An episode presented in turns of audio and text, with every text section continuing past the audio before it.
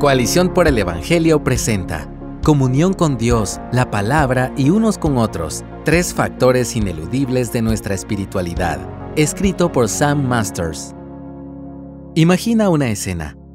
Al amanecer, un monje solitario sentado sobre una roca en la cúspide de una montaña en los Himalayas. El viento gélido sacude las banderillas coloridas de oración colgadas a su alrededor. Los primeros rayos de la luz del día iluminan su rostro. Ahora, imagina otra escena. Una larga mesa cargada de comida, a lo mejor un montón de cajas de pizza, hombres y mujeres de todas las edades y muchos niños, algunos inquietos y revoltosos. En medio del zumbido de muchas voces en conversación, una voz se levanta sobre las demás. Hermanos, hermanos, silencio, por favor. Vamos a dar gracias por esta comida. ¿Cuál de estas escenas te parece más espiritual? Se ha instalado en nuestros días casi como un credo del hiperindividualismo predominante que la espiritualidad es una cosa privada. Como no depende de ninguna realidad objetiva, forma parte de aquel dominio hermético donde cada individuo en su ilimitada libertad construye su propia identidad, por ende, la espiritualidad de cada uno está por encima de cualquier crítica externa. El único código posible es el pragmatismo individual. Es decir, si a mí me ayuda, me tranquiliza, me centra, ¿qué me puede importar tu opinión? Mi espiritualidad es un sistema cerrado. En el mejor de los casos, esta espiritualidad individualista resulta paliativa. Quizás sirva para reducir el dolor y la desorientación existencial, aunque no brinde una cura definitiva. En cambio, en la espiritualidad bíblica encontramos aquello que satisface el alma. La espiritualidad bíblica nos saca de nosotros mismos y nos vincula con Dios, con otros y con las raíces profundas de la verdad de todas las cosas. Juan describe esta espiritualidad bíblica de la siguiente manera en 1 de Juan 1 del 5 al 7. Y este es el mensaje que hemos oído de Él y que les anunciamos. Dios es luz y en Él no hay ninguna tiniebla. Si decimos que tenemos comunión con Él, pero andamos en tinieblas, mentimos y no practicamos la verdad. Pero si andamos en la luz como Él está en la luz, tenemos comunión los unos con los otros, y la sangre de Jesús, su Hijo, nos limpia de todo pecado. Primero, nos habla de la naturaleza de Dios. Dios es luz. No es un Dios que se esconde, se hace conocer. El Salmo 36.9 nos dice que en su luz vemos luz. Es decir, Dios no solo se revela, sino que también nos diseñó con la capacidad de recibir y entender esa revelación. Esta cualidad reveladora de Dios implica otra cualidad, la de relacionarse.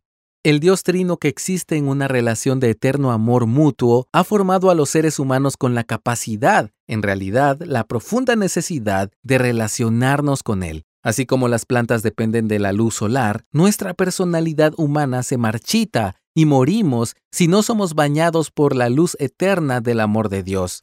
En Dios no existen tinieblas. En Él no hay falsedad o medias verdades.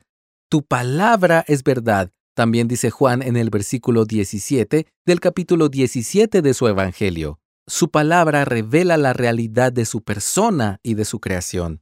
Por lo tanto, su palabra sirve para orientar nuestra propia existencia, así como los girasoles del campo alinean sus cabezas según los rayos del sol. ¿Será una coincidencia que los girasoles parecen representaciones del sol que buscan en el cielo? Fuimos creados para ser pequeñas imágenes de Dios en el mundo, esa imagen que quedó estropeada por el pecado se va reconformando por la obra del Espíritu Santo en la medida que vivimos según la verdad de la palabra de Dios. Como dice el pasaje de Primera de Juan que estamos meditando, si decimos que tenemos comunión con Él, pero andamos en tinieblas, mentimos y no practicamos la verdad. ¿Cómo se practica la verdad? Podríamos suponer que consiste en técnicas esotéricas solitarias como las del monje solitario en los Himalayas. Pero Juan no lo lleva a ese plano. La idea es otra. Pero si andamos en la luz como Él está en la luz, tenemos comunión los unos con los otros, y la sangre de Jesús, su Hijo, nos limpia de todo pecado. Es decir, se parece más a la mesa compartida del segundo ejemplo. La espiritualidad bíblica consiste en un entendimiento nuevo de Dios sobre la base de su revelación. Es una nueva orientación de los afectos del corazón hacia Él. Y la reforma de nuestro carácter se expresa en las relaciones humanas.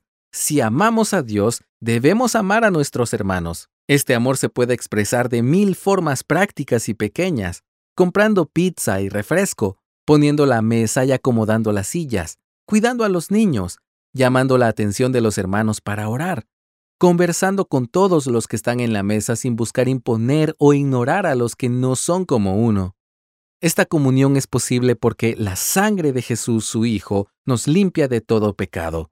Esta limpieza es continua, se expresa gráficamente cuando compartimos la cena del Señor, pero también cuando nos reunimos a escuchar la palabra predicada, cuando nos visitamos en las casas o cuando comemos pizza juntos. Gracias por escucharnos. Si deseas más recursos como este, visita coaliciónporelevangelio.org.